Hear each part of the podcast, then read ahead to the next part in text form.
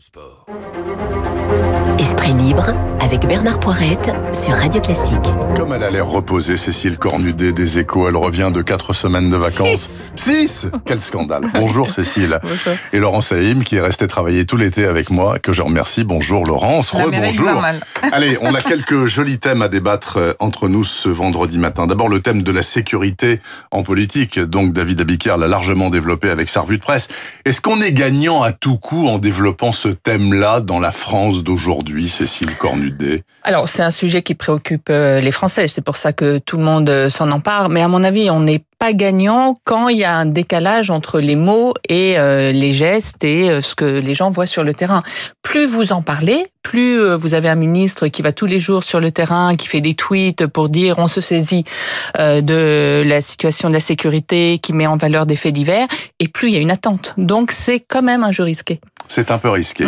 Et, qu'en pensez-vous, Laurent Saïm Alors, euh, en plus, vous, vous habitez, vous venez d'un pays où la sécurité, notamment à l'ère de Trump, a été euh, une espèce d'obsession quotidienne. Comment vous percevez ça? Mais je crois rapporté à la France Alors, euh, Rapporté à la France, je crois que c'est un thème prioritaire pour les Français. C'est ce qui les intéresse quand on lit les études. Hmm. C'est comment je vis, est-ce qu'il y a du bruit autour de moi, est-ce qu'il y a de la violence quand je sors de chez moi Voilà. et donc, c'est un thème politique avec euh, les extrêmes qu'on peut connaître chaque fois qu'on parle de sécurité, mais il faut vraiment faire attention à euh, cette angoisse, cette anxiété que les gens ont dans leur quotidien par rapport à la sécurité.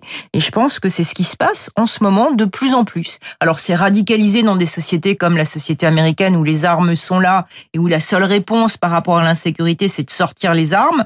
En France, on n'a pas les armes, en tout cas le port d'armes est légiféré de manière différente qu'aux États-Unis, mais en tout cas on voit bien des associations qui euh, se mobilisent, des gens qui se regroupent en disant les politiques ne font rien pour nous, on le voit en France avec ces groupes C'est exactement euh, les groupes d'autodéfense qui se font, et c'est à surveiller parce que c'est une nouvelle manière de la société civile de répondre à quelque chose où les politiques, au-delà des mots, des extrémismes, des idées euh, qui euh, sont véhiculées, eh bien, ne parviennent pas euh, à gérer cette situation. Et il y a beaucoup de colère. Il faut toujours faire attention à la colère qui monte et l'insécurité en France fait monter toujours beaucoup de colère. Cécile Cornudet, est-ce qu'il vous semble que les critiques de la droite, notamment de Xavier Bertrand à l'égard de M. Macron, qui dit il est vraiment pas à l'aise sur ce dossier de la sécurité, et dans l'état actuel des choses, le début de quinquennat, il aura vraiment péché par là vous pensez que c'est justifié cette attaque? En tout cas, c'est c'est un ressenti, je pense que de beaucoup de Français depuis même la campagne hein, d'Emmanuel Macron, il y a eu toujours une interrogation sur est-ce qu'il sera porté cette dimension-là.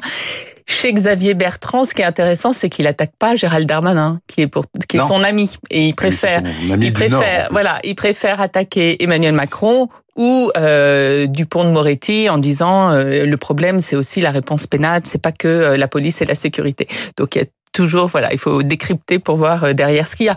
Mais en tout cas, je pense que c'est vrai que les Français ont ce sentiment que que ça progresse pas et encore une fois, pas sur les mots, hein, mais dans les faits, que euh, leur euh, quotidien est toujours pollué par par ces questions de sécurité. Mais tout de même, Laurent Saïm, est-ce qu'il vous semble pas que les esprits de tout un chacun sont aptes à comprendre que c'est d'abord et avant tout la situation économique qui crée des pauvres qui crée euh, la délinquance et qui crée l'insécurité. Si on va mieux économiquement parlant, mécaniquement et arithmétiquement, euh, ça va mieux du côté de l'insécurité. Moi, vous savez, j'aime bien euh, regarder la politique en écoutant les petites histoires et en écoutant les gens. Et hier, voilà. et hier soir, j'étais dans un restaurant et à la table à côté, il y avait un couple qui ne parlait pendant tout le dîner que de l'insécurité dans son quotidien et des incivilités. Et c'est ça, euh, c'est plus les mots, encore une fois, je crois que c'est des décisions que les gens attendent pour établir le calme. Et lorsqu'ils voient la carence des pouvoirs publics par rapport à cela, eh bien maintenant ils ont décidé d'agir. Et c'est à prendre, à mon sens, très au sérieux des gens qui, encore une fois, qu'on voit aux États-Unis et on le voit encore en France, sont toujours déçus par les faits, attendent plus et se disent on n'en peut plus, c'est nous maintenant qui faisons. Et c'est à surveiller cette expression et cette action. C'est nous maintenant qui faisons. Bon, donc dans les 18 prochains mois, Monsieur Darmanin prioritairement sera sans doute à la manœuvre et Madame Pompili également, puisque elle représente le courant écologiste euh, au gouvernement et peut-être dans la société. Elle a gagné hier. Elle a gagné quelque chose de peut-être important, même si ça, nous semble anecdotique. Monsieur Castex, il y a trois semaines, avait reçu les chasseurs à la glu. Euh, voilà, euh, il leur avait dit, bah vous n'êtes que 5000 dans le sud-est. Je sais, c'est pas légal en Europe, mais enfin, on va vous donner encore une dérogation pour cette année avec la moitié du nombre d'oiseaux que vous pouviez euh, engluer par rapport à l'année dernière. Eh bien, Macron euh, a dit non, non, non, non, non. Là, on va se mettre dans les clous de l'Union européenne et de Madame Pompili aussi. Et donc, euh, il n'y aura pas de chasse à la glu cette année. La question, est toute simple. Les écolos, dans l'état actuel des choses, ils sont quelques millions, sont plus forts que le million de chasseurs et que les 5000 chasseurs à la glu, Cécile Corbinet. Oui, et Emmanuel Macron, lui, il cherche à faire sa rentrée. Il cherche à faire sa rentrée sur des thèmes positifs, alors qu'il y a beaucoup de difficultés et qu'on a, il y a deux crises concomitantes, économiques et Covid. Euh, donc, euh, il cherche à capter euh, l'oreille des Français qui sont tournés sur leur intérieur. On voit bien depuis euh, le confinement, ils sont enmasqués, si, si, si on peut dire comme ça. Donc, il y a, et c'est vrai, en cette rentrée, une saturation médiatique de l'exécutif pour essayer de capter cette oreille des Français et, et, et les sujets écologiques, on le voit bien, montent dans les préoccupations. C'est vrai qu'on voyait les photos ou les images des oiseaux euh, euh, pris par la glu, c'est quand même euh, assez barbare. Donc... Il n'empêche qu'il s'est renié, Macron, hein, pour le coup. Parce qu'au début de son quinquennat, il a reçu les chasseurs, il a dit moi, je protégerai les chasses défendu, Oui, oui, il a défendu la chasse à la cour, il a, il a défendu beaucoup de choses comme ça. Peut-être qu'il évolue. En tout cas, c'est un signal qu'il veut donner en cette rentrée que les, les sujets écologiques euh, sont pas passés à l'as. Et vous savez, on, il semble que le plan de relance a été euh, repoussé d'une semaine pour parler euh, de la Covid, mais aussi parce que euh, Emmanuel Macron a jugé insatisfaisant tout le volet écologique, justement, ah. environnemental, voilà, et qu'il a demandé à son gouvernement de travailler plus cette question. Donc, en cette rentrée, il veut marquer, il veut donner cette touche verte, ça c'est sûr. Comment vous percevez la chose, Laurent Saïd Moi, je pense que la maltraitance animale, c'est quelque chose qui touche plus de 90% des Français. Voilà, c'est tout. Et 90% des Français disent que euh, les animaux, enfin, ne sont pas des personnes, mais ont, euh, ont, une sensibilité. Ont des droits. Mais oui, non, dans, dans une étude, oui, mais c'est vrai, les animaux, ils ont des droits, les chiens, mais les chats. Mais il y a un siècle, personne ne pensait ça. Oui, mais maintenant, bah, ça évolue et les gens, eh bien, ils se sentent très proches de leurs animaux et il faut pas prendre ça comme de l'anecdote. C'est quelque chose qui est dans la société. On le voit lorsqu'on perd un animal. Il y a des gens qui considère que c'est euh, comme la perte d'une personne. Et euh, non, mais il faut le prendre au sérieux. Et alors après, on peut sourire en se disant mais c'est quoi, etc.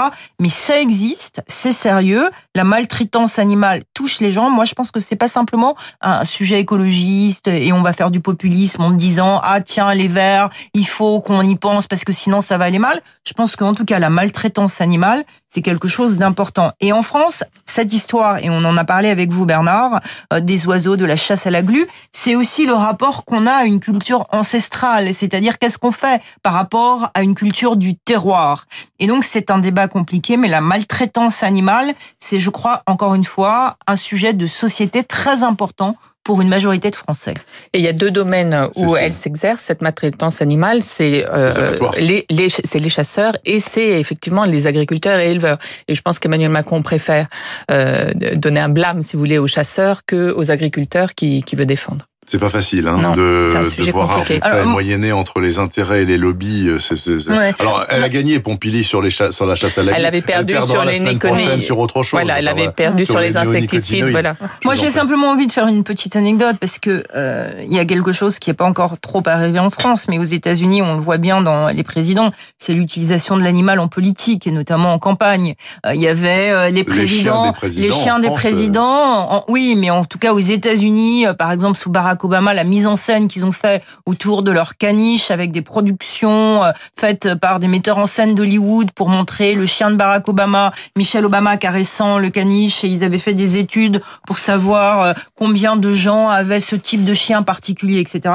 Bon, voilà, il y a un moment donné où l'animal, on doit le respecter dans sa sensibilité, mais pas forcément non plus l'utiliser trop en politique. il y a quelque chose qu'on entend. Vous êtes très inspiré. oui, et justement, ça m'inspire quelque chose. Il y a quelque chose qu'on entend dans le cercle des marcheurs, là, de, du mouvement d'Emmanuel Macron, c'est quand même attention à pas aller trop loin, attention à pas interdire les corridas, à pas interdire, parce qu'on crée de l'électeur Trump. C'est comme ça qu'ils le disent en disant parce que le français moyen, lui, euh, sur le terrain, il dit que c'est que ces bêtises, euh, pour dire gentiment, qui viennent de Paris, voilà, qui connaissent, qui savent pas ce que c'est que la vraie vie. Donc ils cherchent un juste milieu. Alors là, je suis vraiment pas d'accord avec euh, s'ils disent ça, mm. on crée de l'électeur Trump. Je crois que l'électeur Trump, c'est plus complexe que quelqu'un euh, qui, simplement qui a envie d'aller voir une corrida. Hein. L'électeur Trump, c'est aussi une expression de gens qui sont extrêmement déçus par des gens en politique qui ont promis des choses et qui n'ont pas tenu. Bah, écoutez, euh, les chasseurs, en tout cas, là, ils doivent être déçus parce qu'on leur avait promis qu'ils pourraient continuer à faire leur chasse traditionnelle et ils ont perdu. Je pense que ça joue, ça touche euh, à 5000 personnes, c'est pas Seulement dans quatre départements de PACA. Mais il n'empêche que c'est représentatif. Et puis, euh, c'est une parole politique qui a été reniée. Paris masqué, bah, Paris masqué, mais pas que, hein, les départements de la Petite Couronne également. 21 départements en rouge. Ça a commencé il y a 50 minutes à 8 heures ce matin. Bon, on va pas forcément gloser pendant des plombes avec ça, mais euh, nécessité fait loi, en quelque sorte, Laurent Saïm. Oui, alors il y a quelque chose qui m'a vraiment marqué, parce que là, on est dans un problème global, on n'est plus ni en France, ni aux États-Unis, etc. Cette nuit, il y a Trump qui fait un discours, il y a tout son public qui n'est pas masqué. Il y a un journaliste de CNN qui, euh, les journalistes ont dû se protéger par rapport à cette foule non masquée, euh, d'après ce que j'ai pu recomprendre. Et Jim Acosta euh, de CNN euh, disait, euh, voilà, on a demandé à un conseiller, mais pourquoi ils sont pas masqués ces gens? Et le conseiller de Donald Trump dit, de toute manière, tout le monde va avoir le virus. Donc maintenant, il faut l'accepter. Donc je ah. cite ce qu'un conseiller de Donald Trump il faut que tout le monde dit pour faire à Jim Acosta de CNN, qu'il a rapporté cette nuit, auquel j'ai parlé, et qui était absolument sidéré. Voilà, c'est fini, tout le monde va avoir le virus, et puis ceux qui sont les plus faibles ça c'est évidemment l'anticipation, c'est parce que ce conseiller disait. Mais il y a quand même une philosophie absolument terrible de dire, voilà, on a perdu la bataille, donc qu'on porte un masque ou pas, c'est pas grave. Et donc c'est à l'inverse hein, de tout ce que les épidémiologistes nous disent. Et donc moi je trouve ça très intéressant parce que je pense que maintenant le masque ça va être un argument politique et de manière globale. C'est-à-dire il y aura des gens politiquement d'un certain côté qui diront on ne doit pas porter de masque, et puis de l'autre, il y aura des gens qui diront on doit porter un masque. Et le masque, instrument politique, je trouve ça personnellement très dangereux. Cécile Cornu. Alors en, ça, en France, il y a pas l'histoire du gars de CNN. En France, il y a une, une, acceptation générale euh, de la population pour le masque. La question politique, elle va se faire sur jusqu'où on va et on le voit bien là euh, depuis 48 euh, heures. C'est est-ce que les, les les joggeurs doivent porter le masque? Est-ce que en vélo La mairie de Paris Voilà. Ça, alors dans un premier temps, la mairie de Paris a soutenu la décision du préfet et puis maintenant ils disent effectivement il faut obtenir ces dérogations. En tout cas politiquement, ce qui est intéressant, c'est que on voit que le gouvernement qui voulait beaucoup s'appuyer sur les collectivités collectivités locales, eh ben, ils vont pas lui faire de cadeaux du tout. À Marseille, vous avez vu la conférence de presse hier en parallèle avec celle de Jean Castex. À Paris, là, la mairie de Paris qui est en, combat euh, pour préserver les, les cyclistes euh, et les joggeurs. Euh, donc, ça va pas être une partie facile. politiquement, en tout cas, ce rapport aux collectivités locales qu'avait espéré Jean Castex. Et puis surtout, le problème, c'est de savoir, bon, ok, on nous demande de mettre le masque tout le temps, pourquoi pas? Mais on n'a aucune visibilité sur quand est-ce que ça va s'arrêter. Bien sûr. C'est-à-dire que c'est pour toujours, là, le masque va... va c'est juste qu'on n'a pas le vaccin. mais euh, il faut avoir le courage, enfin moi je pense qu'à un moment donné, il faut quand même avoir un courage politique de dire les choses. Hein. Et le courage politique, c'est de dire notre monde, encore une fois, a changé tant qu'il n'y a pas de vaccin, il y a le masque, ou sinon vous risquez de tomber Alors malade. Ça, Laurent Saïb, euh, vous avez beaucoup participé à l'antenne pendant tout l'été, vous l'aviez déjà dit deux fois, depuis la mi-juillet, vous dites, tant qu'on n'aura pas de vaccin, c'est fini, on vit dans un autre monde, il faut se le mettre dans le crâne et faire euh, avec. C'est un autre monde quand même de voir tous les gens sur les trottoirs ah, avec des masques, euh, visuellement, vous vous rendez compte ce que ça fait Je pensais aux enfants, qu'est-ce que ça fait dans la tête d'un enfant de 6 ans ou 8 ans de nous voir tous masqués, sans sourire, etc. Les échanges à l'école. Les échanges, enfin, voilà, on est dans un monde visuellement qu'on n'a jamais connu et le port du masque, c'est un truc incroyable. Et donc, à un moment donné, moi, j'ai envie de dire aux politiques, ça va, soyez frontaux, dites les choses. Il n'y a pas de vaccin, c'est un virus on ne le connaît pas ce virus, on ne sait pas. Donc il y a plein de médecins qui disent A, puis il y a plein de médecins qui disent B. À un moment donné, on n'y comprend plus rien. Mais simplement, ce qu'on comprend, c'est que pour se protéger, il faut porter un masque. Alors, il s'est passé quelque chose de jamais vu hier à la Maison Blanche. Hein, vous l'avez bien raconté dans la note américaine, Laurent Saïm, avec le président Trump qui a fait ce discours avec un prompteur, etc., etc., la musique. Et il s'est passé autre chose aussi aux États-Unis d'incroyable.